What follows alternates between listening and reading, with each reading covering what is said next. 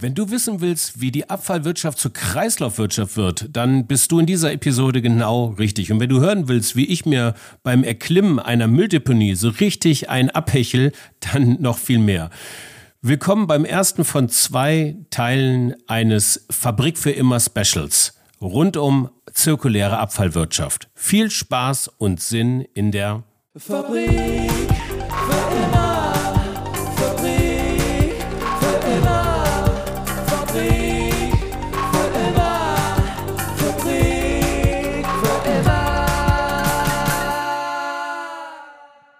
Ja, hi, hi, hi und herzlich willkommen zu dieser ja fast schon Spezialausgabe der Fabrik für immer.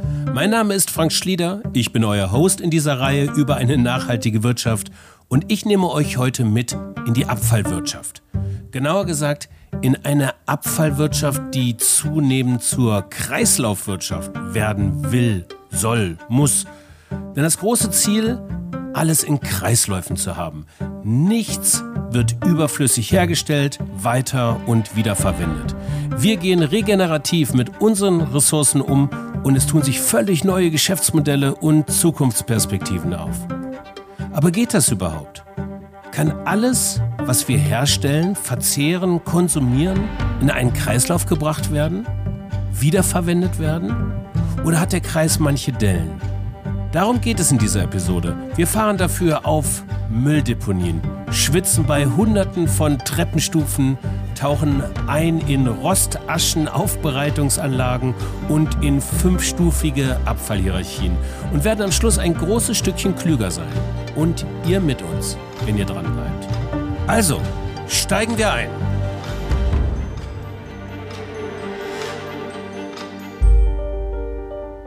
Die Grundlage eines Kreislaufs ist ein Gesetz. Das Kreislaufwirtschaftsgesetz. Genau, das Kreislaufwirtschaftsgesetz. Ich finde übrigens, dass man seine Kinder schon mit vier Jahren an die Tücken der deutschen Sprache gewöhnen sollte, oder? Genau. Das Kreislaufwirtschaftsgesetz ist das zentrale Bundesgesetz des deutschen Abfallrechts.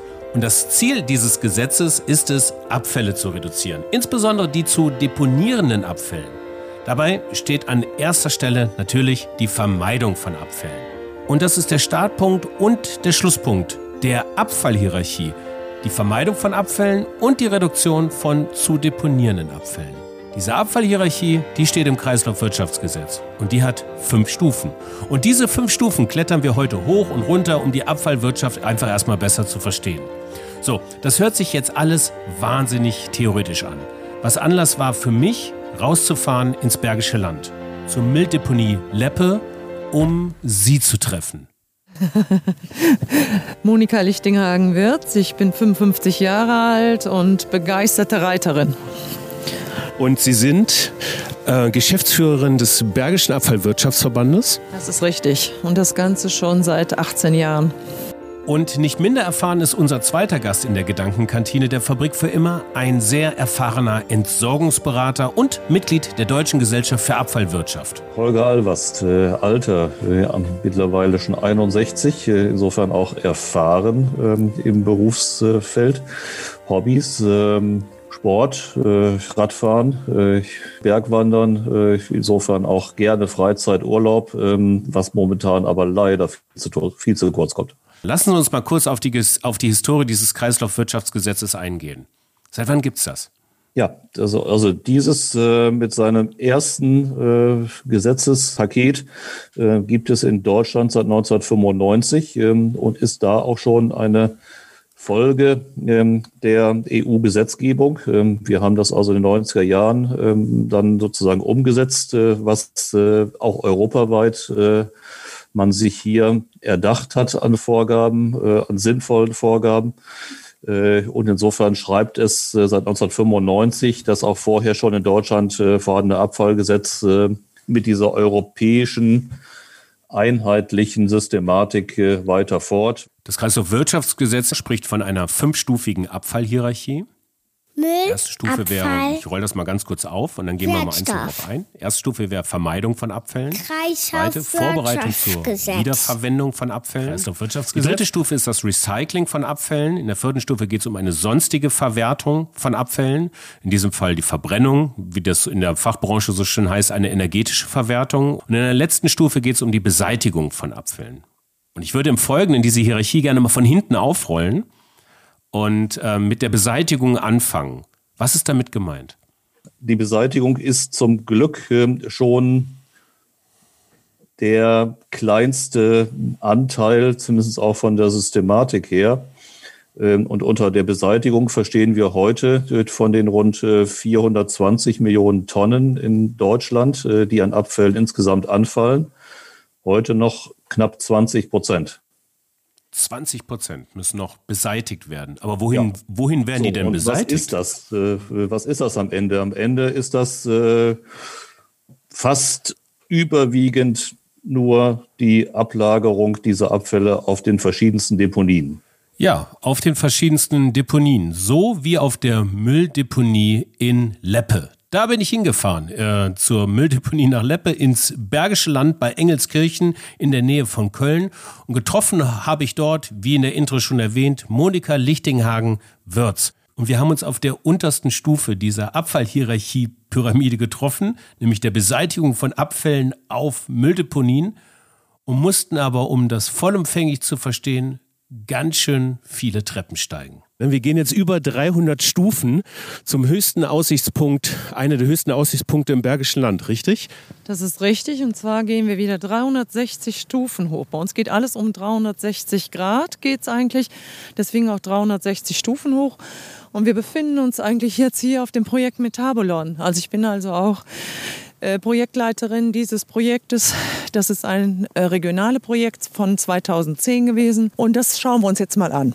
Die Deponie Leppe ist eine stillgelegte Deponie. Ähm, Wir sind nicht auf einer ehemaligen Deponie, sondern wir sind gerade die letzten Kubikmeter am Verfüllen von dieser Deponie. Ähm, das heißt also, in Deutschland durfte man bis 2004 Organik äh, deponieren. Und äh, wir durften noch äh, etwas belasteten Boden, durften wir auch noch hier weiter deponieren. Aber eigentlich sind wir jetzt soweit fertig. Auf was stehen wir denn hier? Also es ist natürlich jetzt ein Hügel hier. Was ist eigentlich unter uns? Also wir stehen hier, muss ich wirklich sagen, wir stehen hier auf Hausmüll oder Kommunalmüll. Ähm, wir haben die Deponie in den 80er Jahren eröffnet und äh, wenn wir oben auf dem Berg stehen, stehen wir auf mindestens 80 Meter Müll. Hausmüll bedeutet, das ist alles das, was von den Haushalten, von ihren Mülltonnen hier auf einen Haufen geschüttet worden ist, dann verdichtet wurde, dass es nicht absacken kann. Dann wurde Erde drauf gemacht und so wartet man ab, bis es, ja, was, was passiert hier eigentlich? Also es war wirklich so, man hat im Grunde genommen ähm, in den, also vor 1980 hat man im Grunde genommen immer kleine Deponien gehabt äh, hinter irgendwelchen Dörfern und so weiter. Da wurde einfach in, in eine Mulde wurde Müll reingekippt. Dann hat man sich entschieden, hat gesagt, das geht so nicht und deswegen hat man Zentraldeponien gebaut, wie diese Deponie hier für den Rheinisch-Bergischen und Oberbergischen Kreis und die wurde nach unten hin abgedichtet. So und dann hat man in dieses Tal, das, wir sind hier in Taldeponie, ähm, hat man also diese Mengen verfüllt. Und ähm, wir haben jetzt eine Oberflächenabdichtung draufgebracht. Und das bedeutet, wir werden jetzt äh, weiter diese Deponie bewirtschaften. Das heißt also, wir haben Sickerwasser, was entsteht, wir haben Deponiegas, was entsteht und behandelt wird, was verstromt wird, ähm, bis also diese Aktivitäten in der Deponie ähm, äh, sich äh, oder aufgegeben werden können. Wie lange dauert sowas? Äh, da hat man natürlich überhaupt noch keine, äh, im Grunde genommen Erfahrungen, ne, weil es diese Zentraldeponien ja noch gar nicht so lange gibt. Und ich glaube, dass es ich, nicht Jahrzehnte, sondern es wird auch Jahrhunderte dauern. Ähm, wir haben ja teilweise hier schon mal äh, Bereiche schon mal wieder nochmal angekratzt und äh, es ist schon verwunderlich, was man so nach 30 Jahren noch an, an Zeitungen und alles noch lesen kann und was, dass sich eigentlich überhaupt noch nicht viel getan hat. Viel getan hat sich aber im Umgang mit diesen Deponien. Man muss sich das vorstellen. Erst 1972 wurde ein Abfallbeseitigungsgesetz beschlossen, was sich um die Schließung von sogenannten wilden Deponien kümmerte. Also auf diese wilde Deponien konnte jedes kleine Dorf seinen Abfall kippen. und größere zentrale Deponien wurden daraufhin eingerichtet. Die Umweltbestimmungen waren aber seinerzeit in den 70er Jahren noch längst nicht so, wie sie heute waren. Das Problem dieser Kippen lag vor allen Dingen darin, dass weder Böden noch die Oberflächen abgedichtet oder versiegelt waren, sodass der Regen, der sich so durch diesen Müll durchsickerte, giftige Schadstoffe auswusch und ja, die gelangten dann ins Erdreich und verseuchten so das Grundwasser. Mittlerweile wird auf diesen modernen Deponien ziemlich viel Aufwand betrieben. Und wer nach Leppe fährt, ich habe es gesehen, sowohl der Boden als auch sämtliche Oberflächen sind versiegelt und abgedeckt mit Plastikfolien. Und das ähm, Sickerwasser, das belastete, das wird nicht mehr äh, weiter in den Boden eindringen. Da gibt es extra Kläranlagen. Also ein ziemlich großer Aufwand wird da betrieben. Und ja, es existieren auch noch so einige Deponien in Deutschland. Wie viele Deponien gibt es in Deutschland? Also wir haben aktuell Statistiken äh, zeigen das auf noch äh, knapp 1100 Deponien. 1100 Deponien noch in Deutschland. Ja, das klingt in der Tat äh, in der Tat sehr sehr beachtlich viel, aber Sie müssen sich in der Tat vorstellen, dass man hier äh, flächendeckend äh, auch in allen Gebietskörperschaften, Landkreisen, Städten und Landkreisen äh, in Deutschland äh, solche mineralischen Deponien für die Ablagerung äh, der Reste äh, aus äh, dem Siedlungsabfall als auch äh, aus den industriellen Bereichen und den Baubereichen äh, hier auch verwendet. Die sind eingeteilt in verschiedene Anforderungsklassen zwischen, zwischen 0 bis 4. Ähm, und insofern ähm, auch hier andere Standards für diese Deponien angesetzt.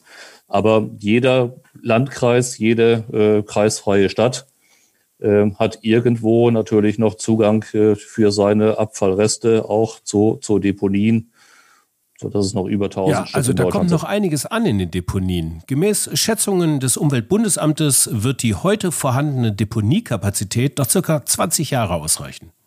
Hauptaufgabe der modernen Deponien ist, wie Frau Lichtinghagen-Würz es gerade schon sagte, eine Art Schadstoffsenke für austretende Gase und Giftstoffe zu sein. Ja, das kann man dann durchaus auch nachhaltig nutzen. Das Methan, das zum Beispiel austritt, das wird aufgefangen und in Biogasanlagen zu Strom- und Wärmegewinnung verarbeitet. Aber was kommt denn da eigentlich sonst noch an in den Deponien? Vorrangig das, was nicht verbrannt werden kann, beziehungsweise was nach der Verbrennung übrig bleibt.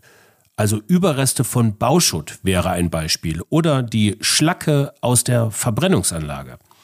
Dazu ein kleiner Exkurs zu den Abfallarten. Es gibt 842 definierte Abfallarten in Deutschland, die das Umweltbundesamt folgendermaßen clustert erstmal das äh, gesamte Abfallaufkommen in Deutschland ähm, liegt, und ich habe mir ähm, die Statistiken des Umweltbundesamts angeschaut, liegt ähm, bei ungefähr äh, 450 Millionen Tonnen im Jahr 2018. Das war so die letzte Statistik.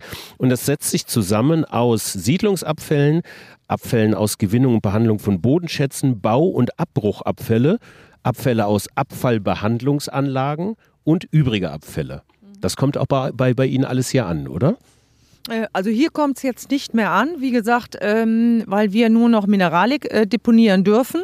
Äh, wir sind aber beteiligt an der Verbrennungsanlage in Leverkusen und da kommen diese Abfälle an. Im Mineralik natürlich nicht, sondern die gehen direkt auf Deponien. Aber ansonsten, diese Abfälle kommen jetzt, gehen die in die Verbrennung. Und diese Mineralik, das sind mehr oder weniger Baustoffabfälle, also Abfälle aus dem Bau.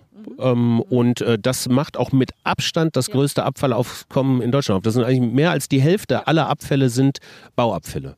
Das ist genau richtig und deswegen ist das auch ein Grund, dass wir jetzt im Bereich Forschung, Sie sprachen das ja eben schon an, im Projekt Metabolon haben wir hier auch unsere Forschungseinrichtung mit der TH Köln zusammen, äh, dass wir uns mit dem Thema jetzt Mineralik wirklich intensiv beschäftigen werden, um diese Abfälle wieder in den Wirtschaftskreislauf zurückführen zu können.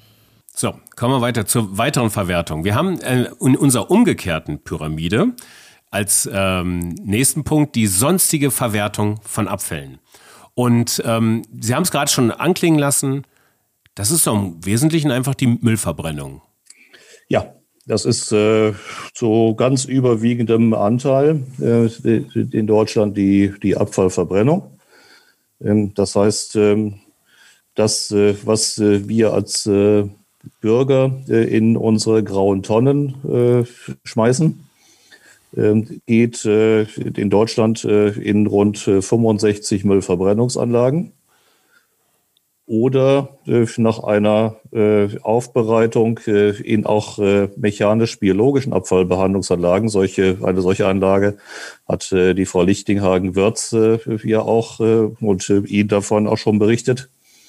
Ähm, also aus diesen Anlagen werden wiederum auch äh, energetisch verwertbare ähm, Stoffe erzeugt, äh, die in sogenannte Ersatzbrennstoffkraftwerke gehen. Davon haben wir auch nochmal 30 in Deutschland.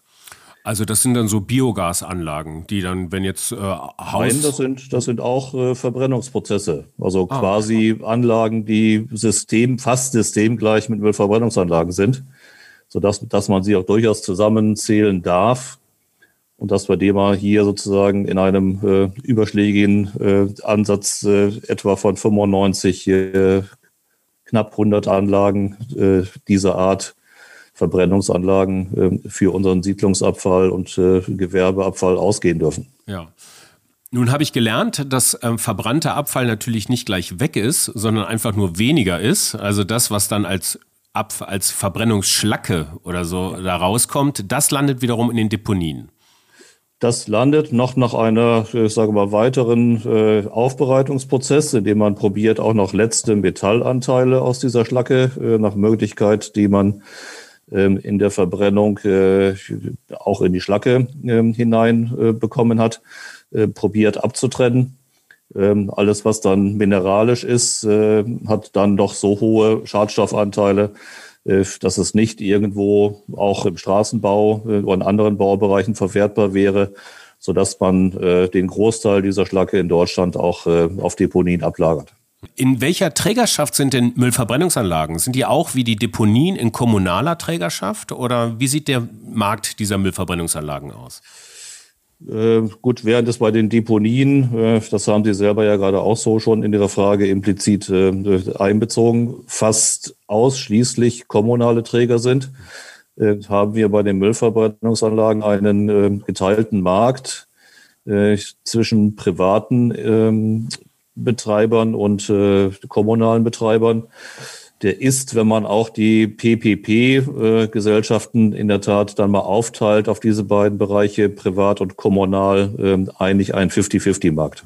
Also PPP für Public und Private Partnership. Public-Private Partnership, äh, also wenn man das mit dazu rechnet, hätten wir eigentlich eine Drittelung des Marktes, äh, ein Drittel kommunal, ein Drittel privat und nochmal das letzte Drittel PPP-Gesellschaften.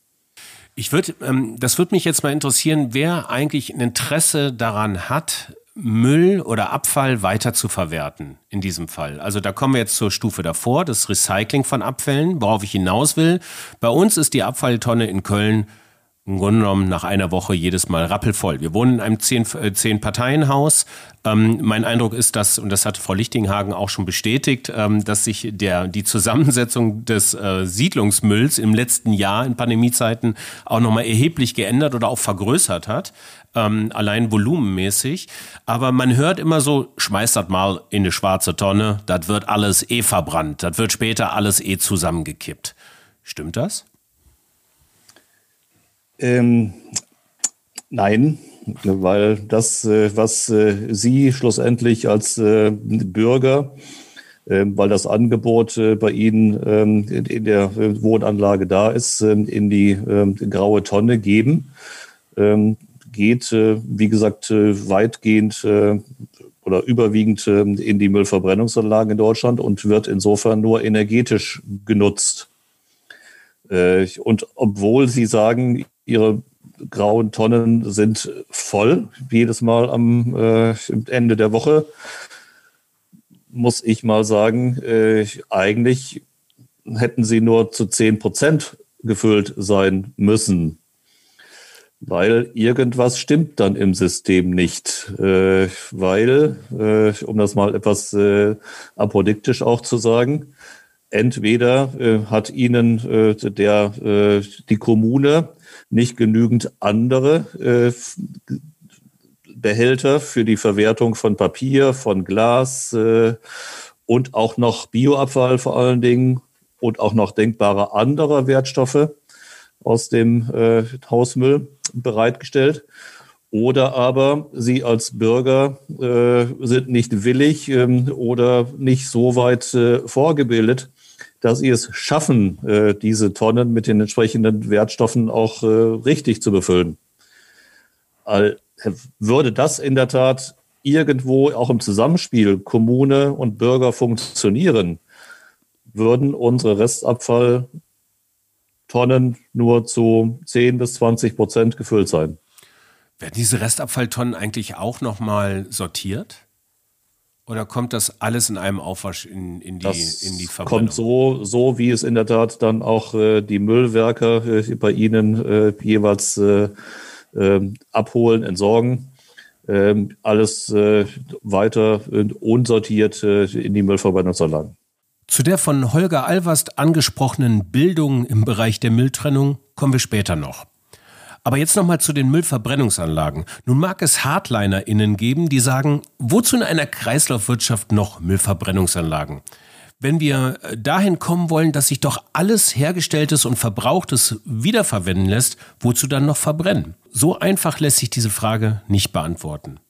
Die Praxis zeigt, dass Abfall eben nicht immer sortenrein getrennt wird und eine weitere Trennung mit ziemlich hohem Aufwand verbunden ist. Da ist es einfacher, den Inhalt zur MVA zu bringen, zur Müllverbrennungsanlage.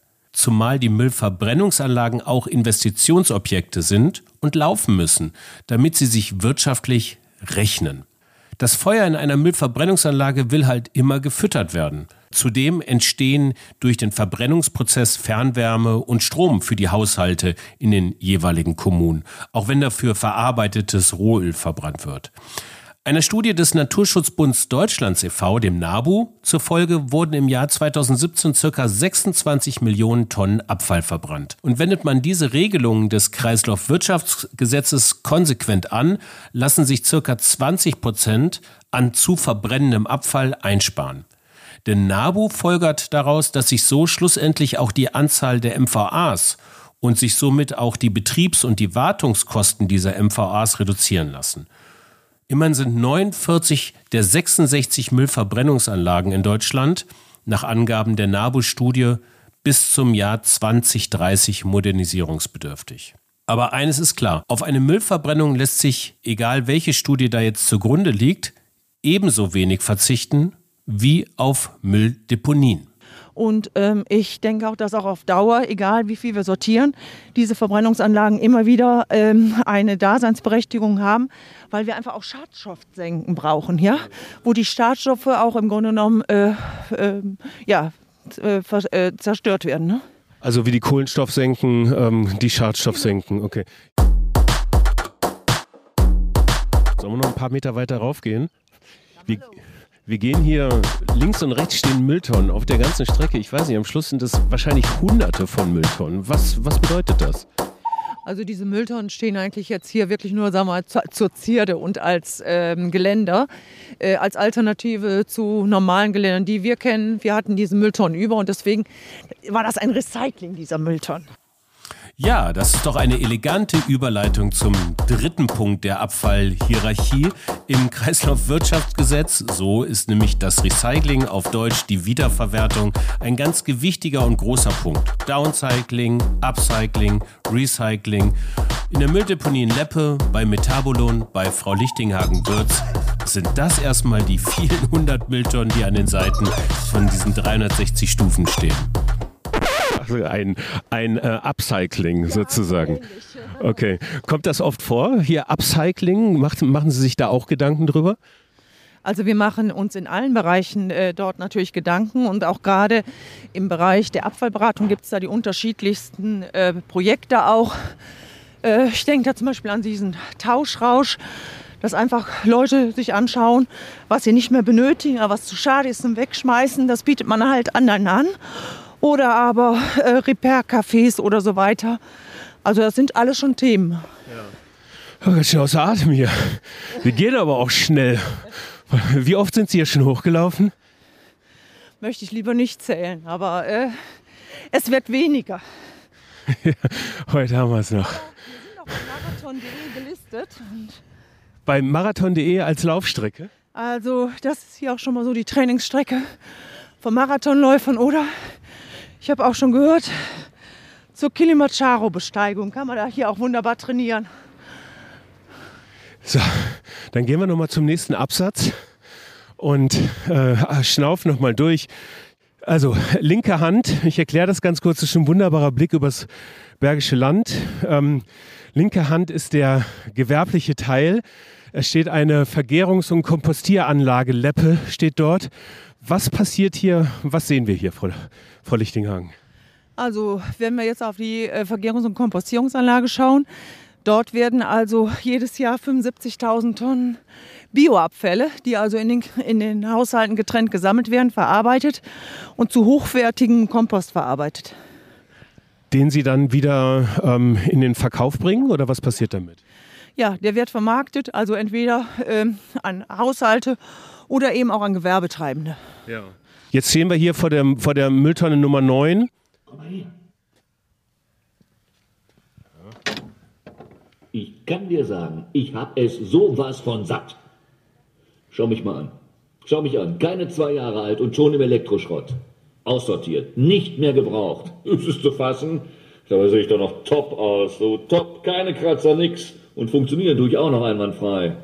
So, das sind alte Telefone, die mit mir sprechen, ähm, alte Mobiltelefone. Und der Hintergrund ist, äh, den BesucherInnen dieses Zentrums ähm, die Zusammenhänge zu erklären, dass man durchaus auch elektronische Geräte in diesem Fall länger nutzen kann. Das ist ein wesentlicher Teil der Lösung, richtig? Das ist richtig, A, dass man sie länger nutzen kann, aber auch B, muss der Trend dahin gehen, dass wenn wir so Handys haben, dass wir auch, äh, bevor wir sie überhaupt produzieren, wissen, wie wir sie wieder auseinandernehmen können um an diese wichtigen seltenen Erden oder an Gold oder aber auch an die Kunststoffe wieder ranzukommen. So, weiter geht's. Wir schauen jetzt Richtung Westen und ähm, ich sehe unten, ähm, na, es sieht aus, als wenn es eigentlich ein riesiger Bauernhof, ein Pferdehof irgendwie den ganzen Dung ent entsorgt hätte. Was kommt denn da an, Frau Lichtinger? Das ist unsere Grünabfallkompostierung. Das heißt also, das sind die Grünabfälle hier aus dem Verbandsgebiet, die auf Mieten aufgebracht werden und wo eben dann Kompost draus entsteht. Und Sie sehen da gerade den Radlader in einer Box äh, am Beladen. Das heißt also, hier kann man dann hinkommen und sich seinen Kompost abholen. Und direkt daneben gibt es zwei Hallen, Sonderabfall und Kleinanlieferer. Was findet hier statt? fange ich mit den Kleinanlieferern an. Also hier kommen wirklich die Bürger hin, äh, die nicht auf den Sperrmüll warten wollen, dass der abgeholt wird. Die kommen dann mit ihren kleinen äh, ähm, Wägelchen, das sieht man da auch hier, mit äh, kleinen Anhängern und bringen ihren äh, Abfälle selber hier äh, auf den äh, Wirtstoffhof. Und die Sonderabfälle? Die Sonderabfälle, entweder kann man sie selber abgeben, das heißt also der Bürger bringt die hier hin, oder aber wir kennen ja alle diese Schadstoffmobile, die durch die Kommunen fahren und die werden hier entladen. Wie viel Prozent des Abfalls, der hier so ankommt, beziehungsweise auch in Leverkusen, über alle Abfallsorten oder Abfallarten hinweg, lässt sich gerade überhaupt wiederverwenden? Oh, das ist schwierig, weil man das muss man nach Fraktionen sehen. Ja. ja? Ähm, also wenn wir uns das anschauen, wir haben im Augenblick die Verpflichtung, beim Kunststoffbereich liegen sie irgendwo bei 60 Prozent. Papier natürlich, sagen wir, aber haben wir 100 Prozent. Aber wenn Sie dann wiederum sehen, Hausmüll, Hausmüll ist nicht zu verwerten. Hausmüll muss verbrannt werden, ja. Außer ich würde jetzt wieder anfangen, den Hausmüll noch weiter auseinanderzunehmen, ja. Also das ist eigentlich dann der Weg und deswegen kann man es über Gesamtfraktionen natürlich nicht sehen, weil es unterschiedliche Prozentsätze gibt. Was passiert, also jetzt mal vom Hausmüll angefangen, wenn ich jetzt mal bei uns äh, so reingucke, irgendwo, was wir, also wenn ich bei uns quasi in unsere Mülltonne gucke, berühmte IKEA-Mülltonne, eine der meistverkauftesten wahrscheinlich der Welt. Ähm, ein Großteil ist ähm, natürlich Restmüll. Ähm, es ist aber eigentlich der größere Teil ist im Grunde genommen ähm, grüner Punkt, Verpackungsmüll und so weiter und so fort. Das kommt hier aber nicht an, oder? Nein, dieser Verpackungsabfall, äh, das ist ein privatrechtliches äh, äh, Sammlung und äh, das geht dann direkt in Sortieranlagen. Ähm, die haben Sie hier auch, der Bergische Abfallwirtschaftsverband hat die auch? Also wir haben keine Sortieranlage für äh, DSD-Abfälle, sondern wir haben für Gewerbeabfälle und für Sperrmüll haben wir eine Sortieranlage, aber nicht hier auf dem Standort, sondern in Bergisch Gladbach-Bockenberg. Okay, alles klar. Und der, und der Rest sind andere Geschäftsmodelle wie der grüne Punkt, die das eben machen dann, oder? Die dann irgendwie das sortieren und die Weiterverwertung okay, es betreiben? Gibt, es gibt natürlich, gibt es, sagen wir mal, Entsorger, die auch diese Anlagen dann eben dem grünen Punkt oder DSD zur Verfügung stellen. Ja, äh, DSD steht in diesem Zusammenhang nicht für Deutschland sucht dich, sondern für duales System Deutschland. Und ähm, das, das ist im Grunde genommen der grüne Punkt. Und äh, das ist natürlich eine der Kernbestandteile, wenn es um das Recycling-System in Deutschland geht. Und das hat nichts mit kommunaler Verantwortung zu tun, sondern es ist ein privatrechtlich geführtes Unternehmen. Dazu gehe ich im Folgenden mit Holger Alvers wieder ein bisschen ausführlicher in die Theorie. Sie sagten gerade ähm, außerhalb der kommunalen Verwertung, das sind die gelben Tonnen, da geht es vorrangig um den grünen Punkt. Was ist das eigentlich für ein System? Wer sind die Marktteilnehmer in diesem Bereich des äh, Verpackungsmülls? Obwohl es in der Tat gelbe Tonnen sind, äh, es äh, sind in der Tat die Inverkehrbringer, sprich der Industrie, ähm, die Produkte ähm, in den Supermärkten äh, für uns Bürger anbieten und verkaufen. Das heißt, die Kosten dieses Systems der gelben Tonnen ähm, werden von den ähm, Inverkehrbringern ähm, der Produkte bezahlt und sodass sozusagen hierfür der Bürger äh, mit dem Kauf dieses Produktes diese Entsorgungsgebühr natürlich mit bezahlt, aber ab dem Zeitpunkt ist das eigentlich aus Sicht des Bürgers ein System umsonst. Okay. Also quasi die, ähm, der grüne Punkt ist schon eingepreist in den Verkaufspreisen der Produkte, so dass wir es dann reingeben. Ja. Wie viel von dem Material wird denn tatsächlich wiederverwendet, prozentual? Oder kann wiederverwendet werden? Also aus äh, den gelben Tonnen, dem grünen Punktsystem, äh, verwerten wir äh, schlussendlich etwa zwei Drittel ähm, der dort äh, hineingegebenen Verpackungen äh, auch äh, durch äh, wertstoffliche ähm, Systeme und ähm, wertstoffliche Verfahren, ähm, vor allen Dingen bei den Kunststoffen, äh, teilweise aber auch äh, Papier und auch Aluminium, die Deckel des Joghurtbechers zum Beispiel, sind dann alle stofflich nutzbar. Das letzte Drittel sind dann Sortierreste in dem gesamten Trennprozess dieser, dieser gelben Tonnen. Ähm, die äh, dann auch wieder weiter in energetische Verwertungsprozesse gegeben werden, sodass man sagen kann, 100 Prozent dessen, was wir in die gelben Tonnen geben, wird auch einer sinnvollen Verwertung zugeführt. Ein Recycling-System funktioniert dann gut, wenn A, die Vorrichtungen fürs Recycling da sind, also Recycle-Möglichkeiten, man weiß, wohin man es tut, und zum anderen die Bildung auch da ist, dass wir wissen, was wir hier eigentlich wie recyceln müssen. Richtig? Genau. Mhm. Und jetzt wieder vorausgesetzt, äh, die Bürger äh, füllen diese Tonnen auch mit diesen äh, Reststoffen aus ihrem, aus ihren Wohnungen, aus ihren Häusern entsprechend richtig.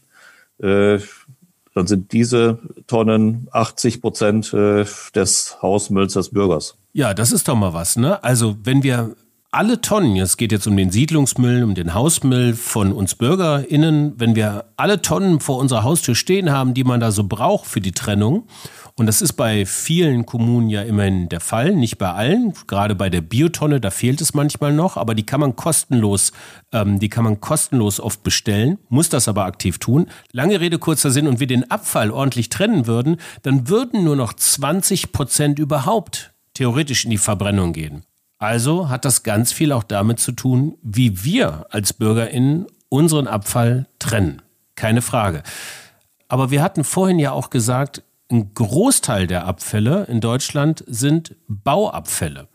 Wie verhält es sich eigentlich damit? Wie verhält es sich mit einem Recycling dieser Bauabfälle? Ja. Da haben wir insgesamt äh, schon eine äh, hohe Verwertungsquote, äh, die im Bereich von 80 bis 90 Prozent zu, zu sehen ist, ähm, die hier jetzt nicht einbezogenen 10 bis 20 Prozent sind entweder Anteile, die schon dann direkt deponiert werden oder die aus entsprechenden Aufbereitungsprozessen dieser mineralischen Abfälle als äh, jeweilige Aussortierreste wieder deponiert werden. Aber in Toto ähm, gehen erstmal in Recyclinganlagen ähm, der, äh, der Bauwirtschaft äh, mindestens 80 Prozent äh, dieser Bau- und äh, Abbruchabfälle. Okay. So, jetzt sind wir äh, mittlerweile äh, kurz, vor, kurz vor Ende. Bitte. Nix und nix, sagen Sie? Okay, okay. Äh, das, ich dachte, es sind noch 60 noch weiter, Frau Lichting. Ja, Gott, okay. Ach Gott, da geht es ja hier tatsächlich ja noch um Absatz, ein versteckter Absatz. Diesmal keine Stufen mehr.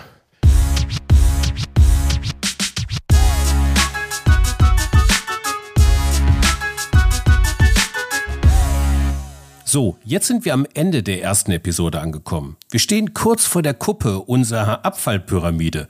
Nochmal kurz das Abfallwirtschaftssystem hier zusammengefasst. Auf der untersten Stufe stehen die Deponieabfälle. Also hier landet alles, was nicht weiter verwertet werden kann. Das ist im Laufe der Jahrzehnte immer weniger geworden, aber auf nicht absehbare Zeit werden wir Deponien weiter bewirtschaften. Auf der vorletzten Stufe geht es hauptsächlich um die Verbrennung. Das wiederum betrifft überwiegend den Siedlungsmüll. Die Menge an zu verbrennendem Abfall könnte durchaus reduziert werden, wenn a. die BürgerInnen besser trennen, b. die Kommunen bessere Bildungs- und Trennungsangebote haben und c. der Gesetzgeber stärker reguliert. Was nicht verbrannt wird, darf durchaus recycelt werden. Das ist die dritte Stufe der Abfallpyramide und eine der wichtigsten, wollen wir eine zirkuläre Abfallwirtschaft weiterhin ausbauen. In der nächsten Episode nähern sich Frau Lichtinghagen-Würz und ich der Kuppe der Mülldeponie Leppe, nass geschwitzt und Holger Alvast erklärt die Spitze der Abfallpyramide.